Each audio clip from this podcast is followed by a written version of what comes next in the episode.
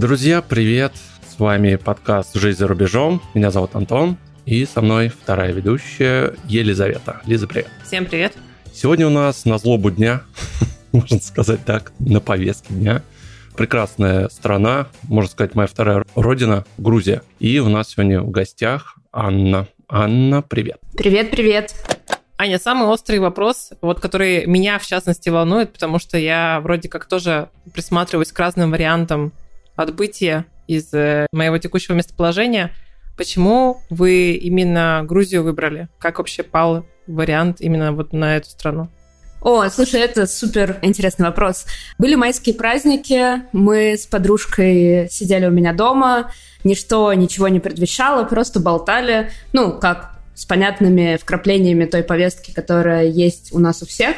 И на следующий день ее молодой человек сказал, что, ребята, кажется, нам надо подумать, а не поехать ли нам в Грузию. И это его предложение настолько показалось интересным несколько семьям сразу, что мы собрали за пару дней чемоданы, и, собственно, 7 мая мы уже были в Тбилиси. Интересен еще тот факт, что я никогда не была в Грузии. Это был первый такой экспромт начиная с мая, и сейчас он все еще продолжается, потому что я активно знакомлюсь со страной, и путешествую по разным городам Грузии, и, в общем, кажется, что это того стоило. Ты сказала, что несколько семей, у вас там сколько одновременно-то поехало? Вы один дом снимаете или как у вас? Не-не, у нас просто здесь были уже друзья и две семьи, и вот двумя еще семьями мы поехали. Итого 9 мая мы встретились четырьмя семьями за прекрасным ужином в самом сердце старого Тбилиси. Подскажи, пожалуйста, вы все работаете удаленно или как у вас вообще занятость такая позволяет путешествовать? Ну вот, собственно, трое из нас, мы удаленные сотрудники, да, и достаточно быстро удалось провести все необходимые переговоры. Ну, лично у меня вообще быт налажен с точки зрения удаленной работы, потому что я работаю в Sky, и, как вы знаете, это полностью удаленная компания. У нас вообще очень принято много путешествовать в течение года. Работа без границ, назовем это так. Да, для пояснения для тех, кто не в курсе, Sky — это составляющая, так понимаю, Skyeng, да. Если более известный бренд — это школа английского языка. Да, все так. Ну, сейчас уже не только английского, конечно.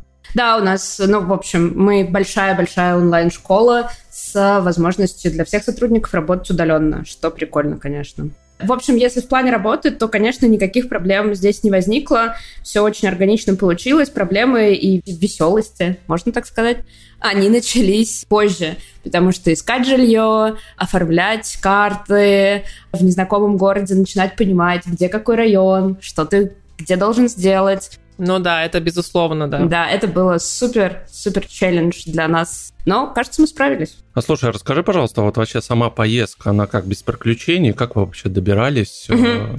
первый день? Ну, мы точно добирались без приключений, таких, какие застигли многих ребят 21 сентября. Все было намного более спокойно, но как мы ехали? Мы купили билеты до Еревана. В Ереване у нас был заказан трансфер. Мы решили ехать на машине до Грузии, на машину пересекать границу между Ереваном и Грузией. Почему выбрали такой маршрут? Потому что мы были с собакой, и нам показалось, что удобнее будет, если мы будем ехать еще какую-то часть маршрута на машине с возможными остановками, так, чтобы нашему прекрасному псу было чуть полегче, чем, допустим, лететь весь этот интервал на самолете.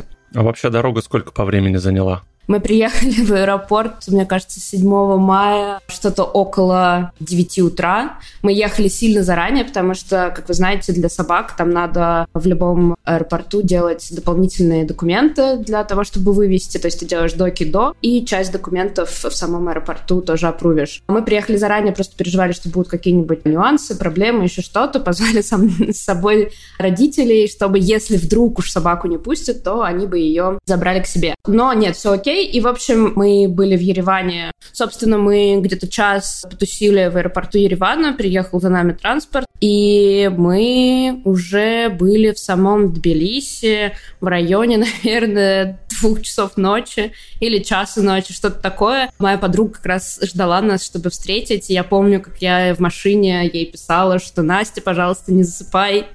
Мы вот-вот, мы уже подъехали, погоди, вот уже, сейчас, да.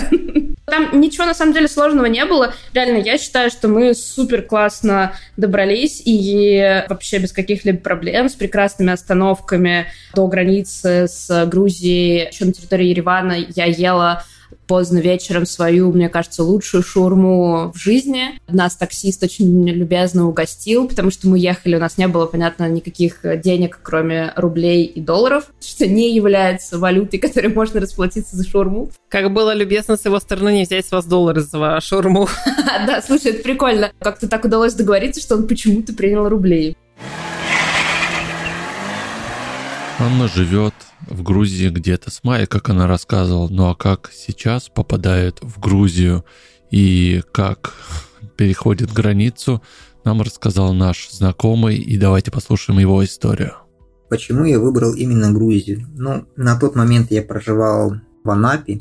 Самый простой вариант для меня был это пересечь границу с Грузией. Ну, как я думал, что самый простой, потому что я на машине, недолго думая, где-то пару дней мы размышляли и решили поехать в Грузию.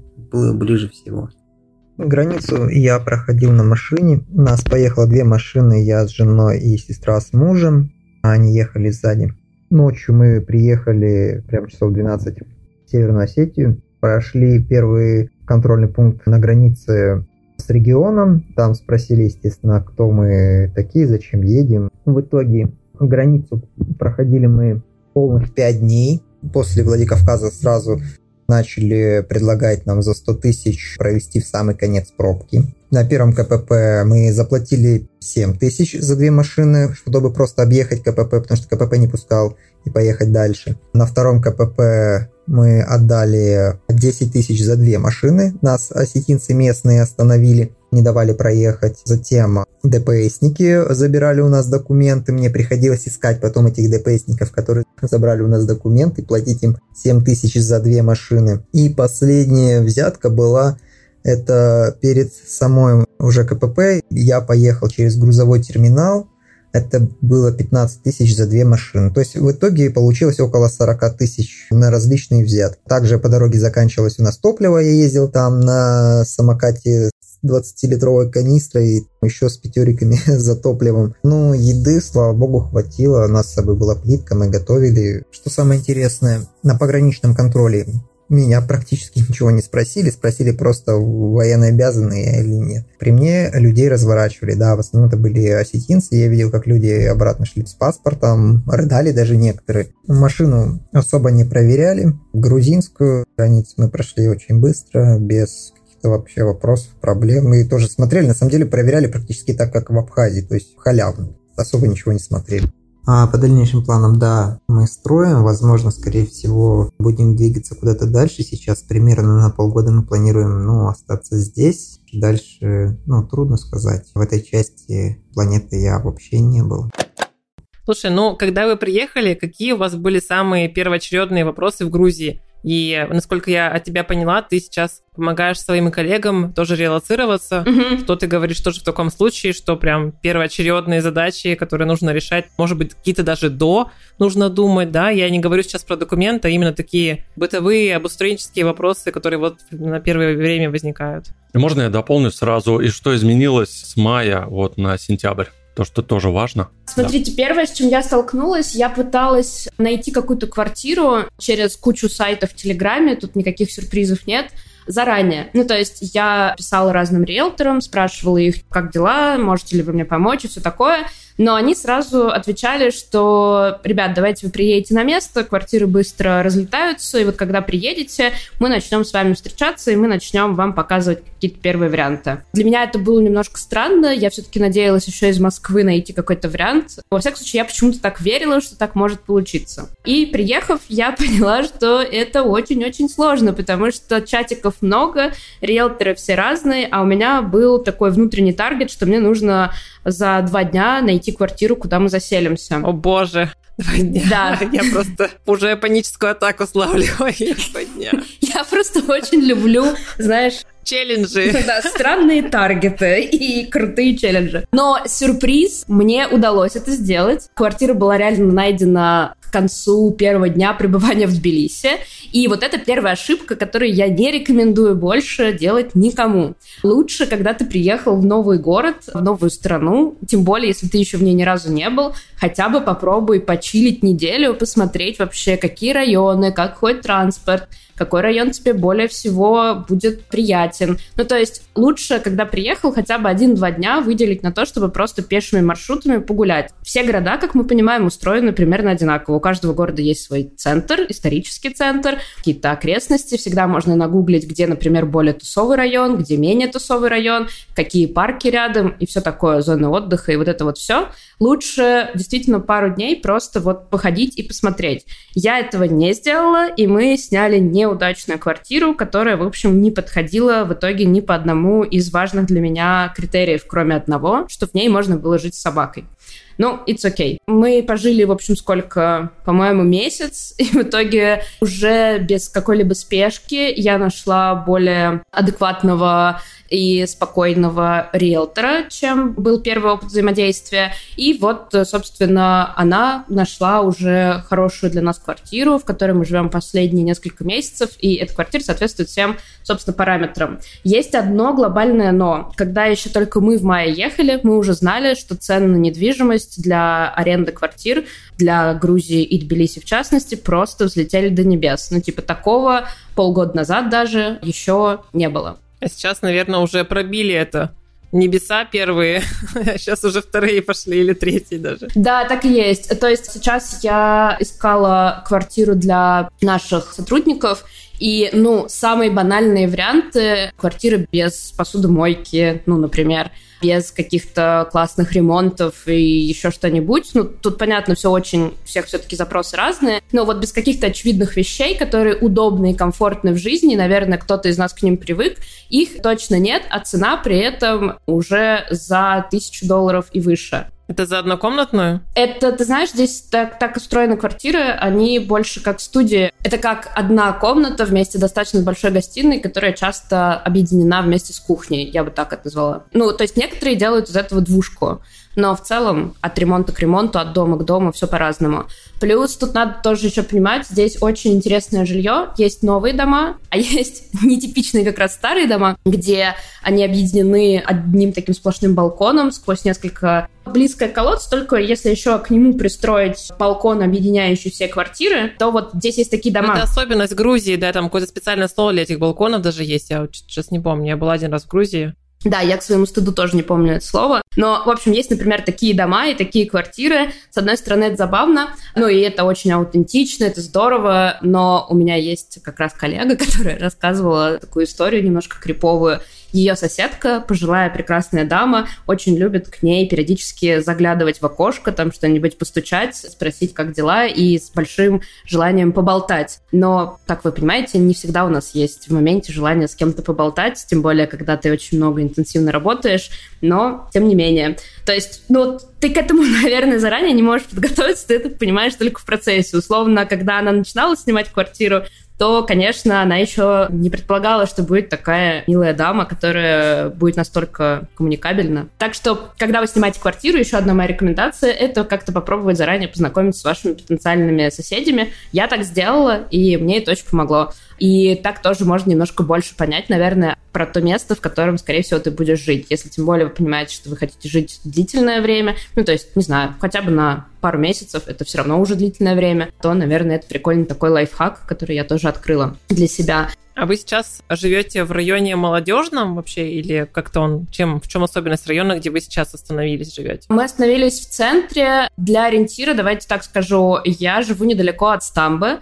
Это такой прикольный отель с хорошим коворкингом, не самым удобным, конечно, но неплохим.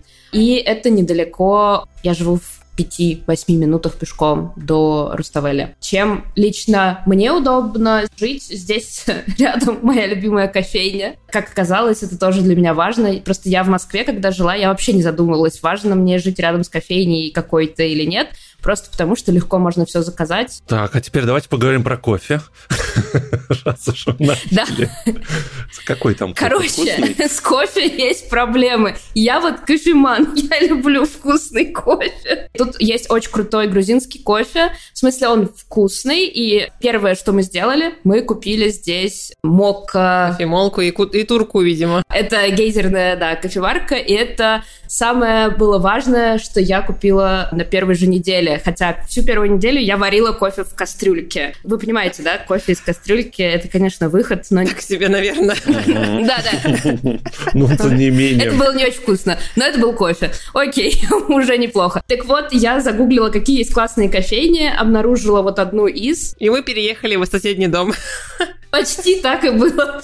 В общем, теперь я имею регулярный доступ к хорошему кофе, классным ребятам, у которых очень приятно просто посидеть и поработать. И на самом деле там, где посидеть и поработать, это тоже очень важно, потому что так начинает формироваться какой-то комьюнити, и так тебе становится проще, не знаю, проще узнавать о чем-то важном для тебя, проще коннектиться между людьми, между теми, кто давно живет в Тбилиси, кто является, например, коренным жителем страны, тоже с недавно приехавшими ребятами. В общем, вы как-то между собой начинаете все обсуждать, узнаете крутые лайфхаки, делитесь информацией по тем же кафе, по врачам, я не знаю, по медицинским страховкам. Это правда супер важно. И главное, что здесь очень легко, например, вписаться в любую тусовку. Бывают всякие метапы, здесь собираются во всяких клубах, книжных клубах. И это прикольно. Слушай, ну это действительно важно. Я вот еще хотела один момент вернуться к квартирам, буквально уточнить небольшую часть.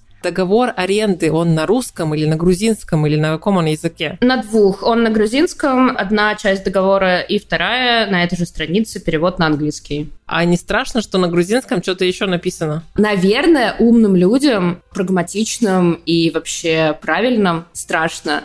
Но мне было не страшно, и я доверилась английскому варианту текста и подписала. И окей, что делать? Вы вносили какой-то депозит за полгода, за месяц, за квартал, за квартиру? Есть ли сейчас такое правило? Очень есть. Смотрите, у нас было как? Мы платили первый месяц, последний месяц и депозит. Но депозит, когда мы начали снимать, он был, ну, исключительно, как мы проговаривали с хозяевами, из-за собаки. Окей. Сейчас депозит все чаще и чаще является обязательной историей для оплаты. То есть, как правило, если вы хотите переехать в Грузию и начать здесь снимать, ориентируйтесь, что это может быть все-таки три месяца оплаты. Ну, то есть, хорошо иметь запас бюджета вот так. Хотя сейчас только есть разных комьюнити, где ребята помогают другим ребятам вписаться на несколько ночей или даже на неделю или еще как-то. Ну, то есть, вне зависимости от бюджета и от возможностей, варианты найти точно можно. Слава богу, очень все сейчас хорошо с чатиками в телеге, все легко ищется, гуглится, и это здорово.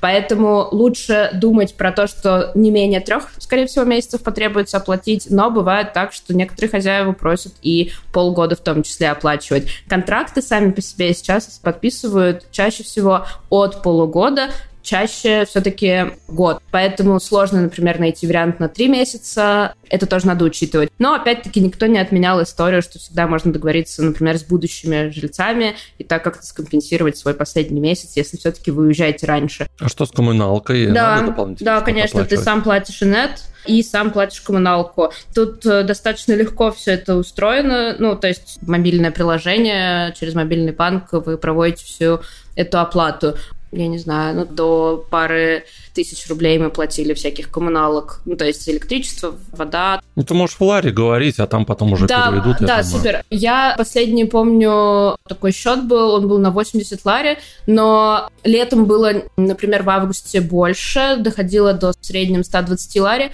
потому что очень активно мы использовали кондиционеры, и, естественно, от этого у тебя счет за электричество получается дороже. Как будет сейчас, не знаю, начинается уже отопительный сезон, Главное, что я знаю, что горячая вода в Грузии работает в большинстве домов за счет того, что у тебя есть твой котел, который стоит в большинстве из квартир, и он, собственно, тебе прогревает воду. И другим огромным сюрпризом было, когда мы приехали летом, тут очень часто отключают воду. Так вот, фишка в том, что если у тебя в Грузии отключают воду, то у тебя отключают ее всю, а не как это там, например, в России, когда у тебя отключают только горячую воду. И это было достаточно таким, в некоторой степени, испытанием. Ну, для меня это было испытанием. Я нашла из этого выход. Когда было совсем тяжело, я просто бронировала ночь в гостинице, заранее звонила им и спрашивала, а у них есть вода? Ну, то есть в том районе, где гостиница, есть вода? Какой ужас. Для меня здесь было прям летом очень жарко. 36, 38. В какой-то момент я уже начала шутить Вау, сегодня 35, вообще халява, чуваки. Ну, типа, 35, не 38. У меня есть следующий вопрос про как раз карты. С чем можно столкнуться, как оформить банковскую карту? Правда ли, что там нужно подписывать какую-то отдельную бумажку, что ты против власти российской, или это все утка? Я не могу сказать, утка это или нет. Я могу опираться только на свой личный опыт. Когда я открывала карту и счет в банке, никто ничего меня не попросил подписывать. Я не знаю, может быть, кто-то с этим сталкивался. Тут зависит все от банка, на самом деле. Я открывала счет в так называемом, кратко это называется БОГ. Полная расшифровка — это Bank of Georgia. Да, да, это очень смешно. Типа, где у тебя счет? У меня в Боге. Окей, у меня тоже. Пару кругов шуток, когда мы только все приехали, открывали карты. Ну, это да, это наш менталитет, конечно.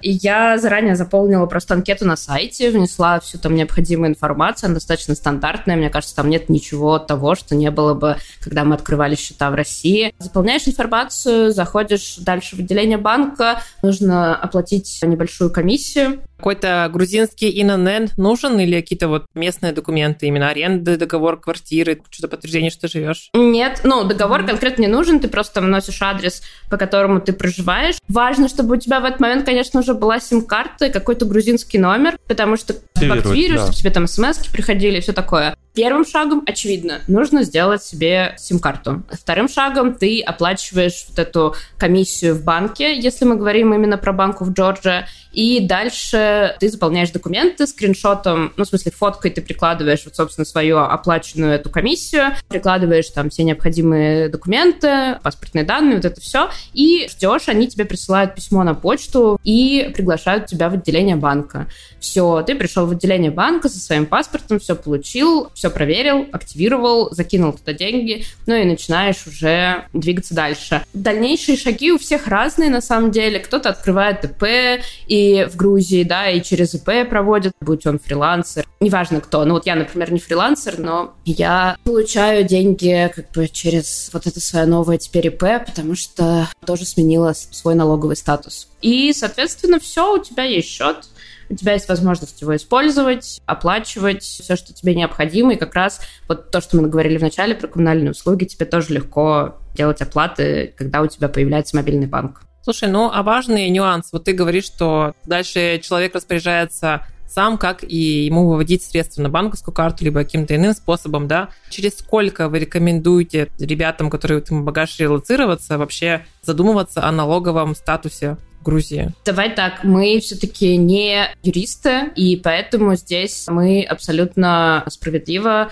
сотрудникам, и я сама обращались к юристам по налоговым вопросам для того, чтобы разобраться с тем, как правильно тебе платить налоги, в какой бы стране ты ни находился, и как правильно понимать, в какой момент ты являешься налоговым резидентом России, и в какой момент ты перестаешь, например, им являться, и что тебе нужно сделать, по каким шагам пройти для того, чтобы все было справедливо и не было бы потом никаких взысканий или проблем. Здесь я, поскольку не эксперт этой области, все, что я могу сказать, это надо запасаться и гуглить себе юристов по этим вопросам, с ними консультироваться и делать все, собственно, по справедливости. Два вопроса еще насчет банков. Первый, что с рублями, принимают ли, можно ли их закинуть будет на эту карточку новую? И второй, как банковское приложение, на каком оно языке, сложно ли им пользоваться? Или... Ну, везде есть английский, да, ты спокойно устанавливаешь его, здесь нет проблем. Да, на русском я, если честно, не видела ни одного банка интерфейса на русском в Грузии, хотя я могу здесь только опираться на свой опыт. Вот в Банку в Джорджии мобильное приложение не русифицировано, но прекрасно работает на английском. Если говорить про рубли, ну тут есть обменники. Сама тоже так делала. В общем, ты приходишь в обменный пункт и обмениваешь рубли на ларе. Ну, в общем, с этим проблем нету. Вези кучу денег, и тебе все обменяют. Ну, пока это так. Я не знаю, как дальше будет развиваться событие.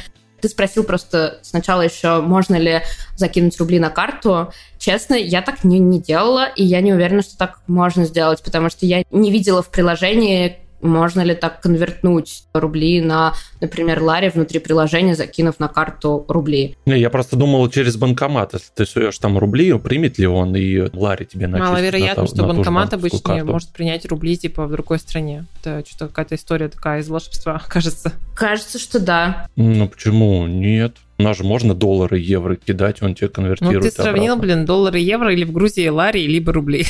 Ты достаточно приличное время уже в Грузии живешь, ты такой обычной повседневной жизни какие-то грузинские слова учишь, они тебе вообще пригождаются, нужно ли это на каком-то базовом уровне знать? Нужно ли знать слова какие-то или вообще начинать как-то все-таки учить язык, когда ты в другой стране? Мой ответ как осознанного человека – да, нужно.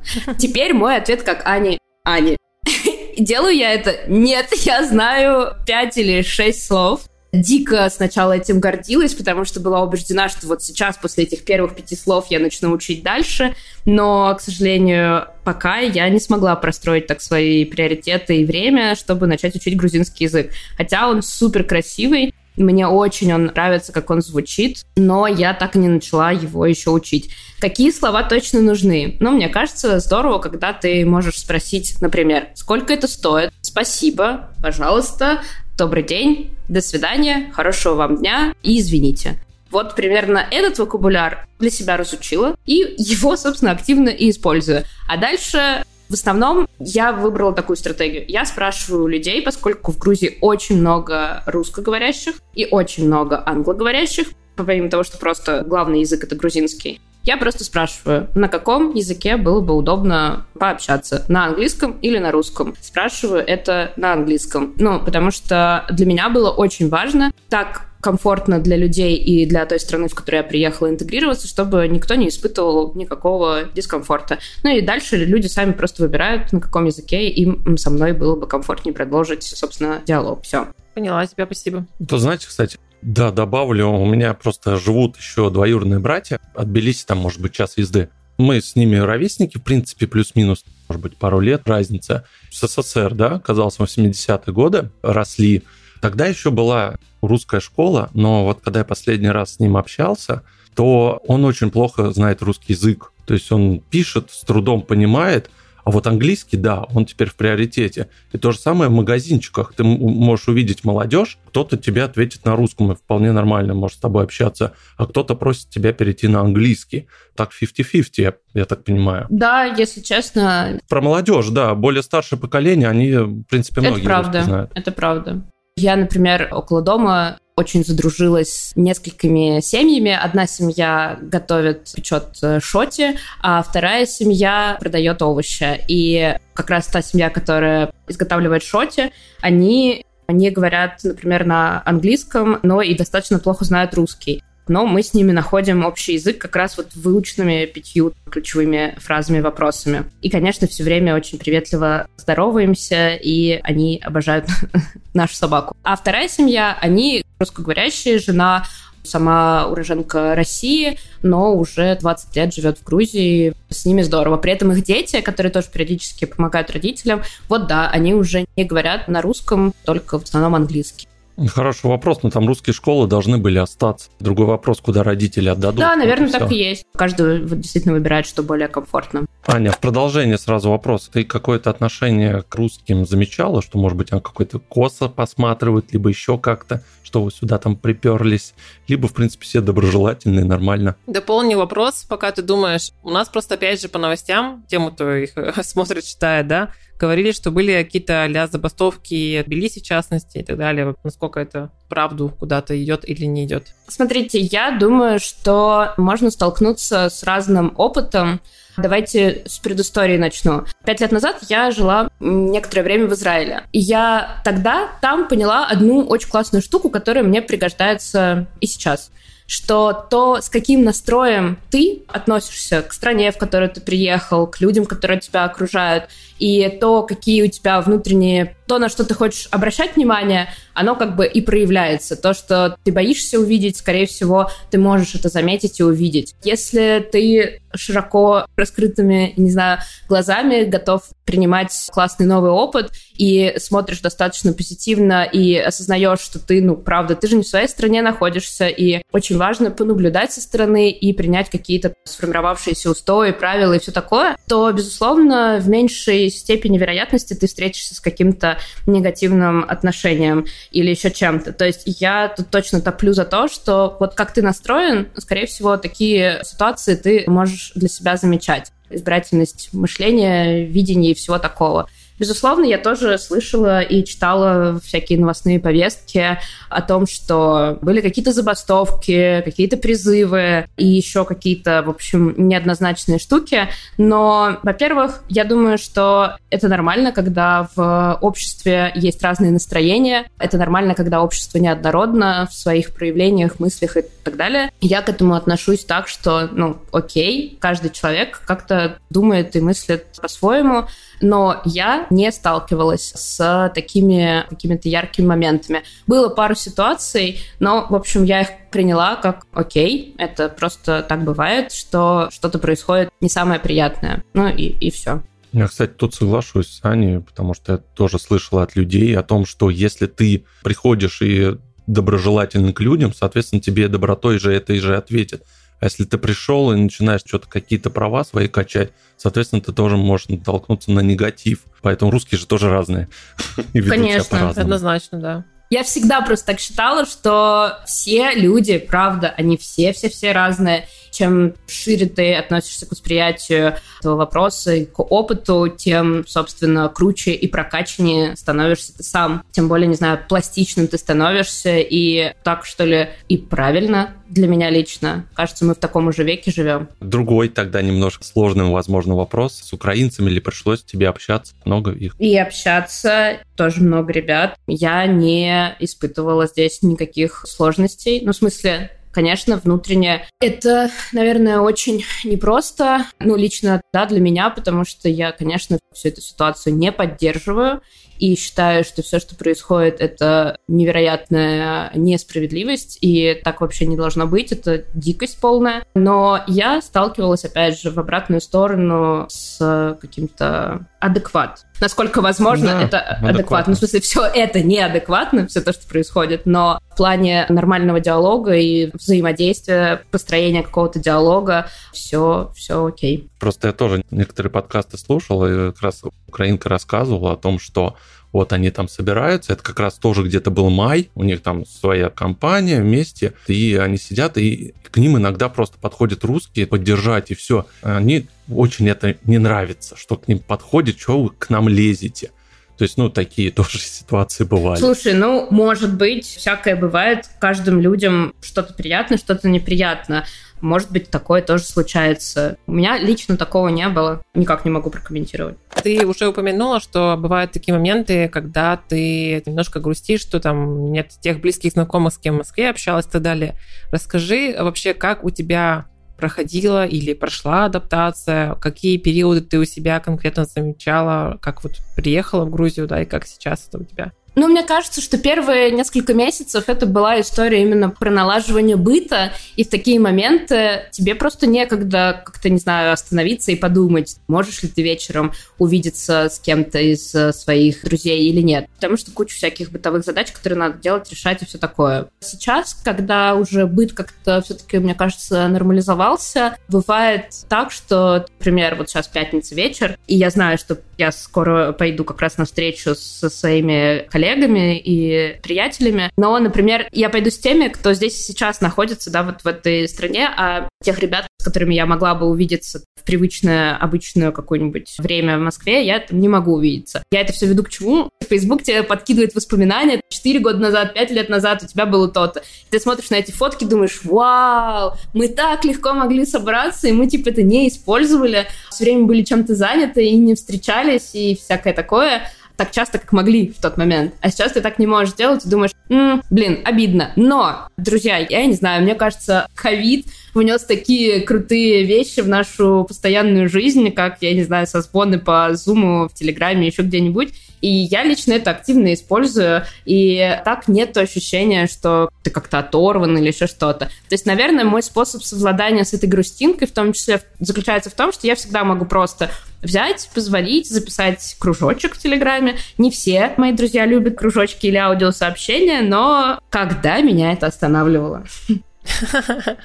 Кстати, знаете, какой хороший вопрос? Я тут сейчас тоже задумался. Вот сейчас шквал, границу прячутся от мобилизации. Едут все иногда без плана, без денег и без всего. Вот они приезжают, и как они будут жить? Что с работой? Найдут ли работу? Есть ли проблемы у россиян с поиском работы в Грузии, если у тебя нет такой удаленной, как у тебя, к примеру? Мне кажется, это хороший вопрос, только вряд ли я компетентна на него ответить. Ну, во-первых, просто то, что я замечала, многие ребята в итоге находят себе какие-то варианты дистанционной работы. Сейчас таких вакансий много как на российском рынке, так и на зарубежном. Для этого есть куча телеграм-каналов и всего такого.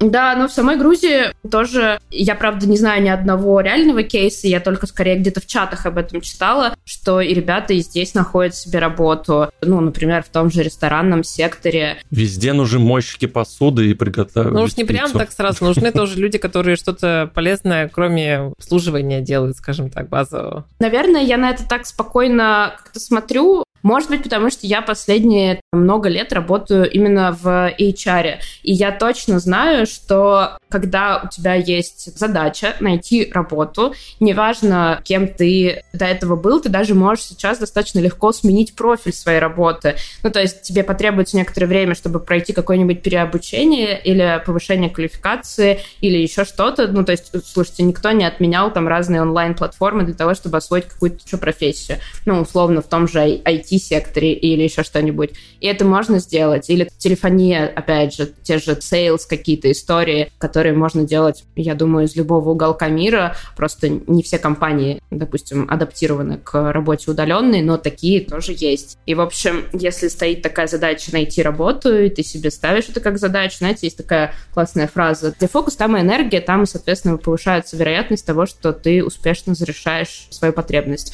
свою задачу. Ну, это верно, да. Я просто всем рекомендую, да, если уже понятно, что столкнулись с ситуацией, что помимо переезда в новую страну вам еще необходимо найти работу, посвятите этому времени. То есть сначала постарайтесь максимально закрыть свои потребности в виде жилья, хотя бы пусть и временного, но то есть вы точно знаете, где вы можете остановиться, обеспечите себя каким-то продуктовым набором, потому что мне кажется, что главное, что нас спасает в этом году и да вообще всегда нас это спасает, это рутина. Как только ты начинаешь выстраивать свою daily рутин, в этот момент у тебя появляется чуть больше своей внутренней энергии, и ты уже можешь переходить на следующий уровень, то есть на, например, поиск работы, сфокусироваться на этом, и точно все получится.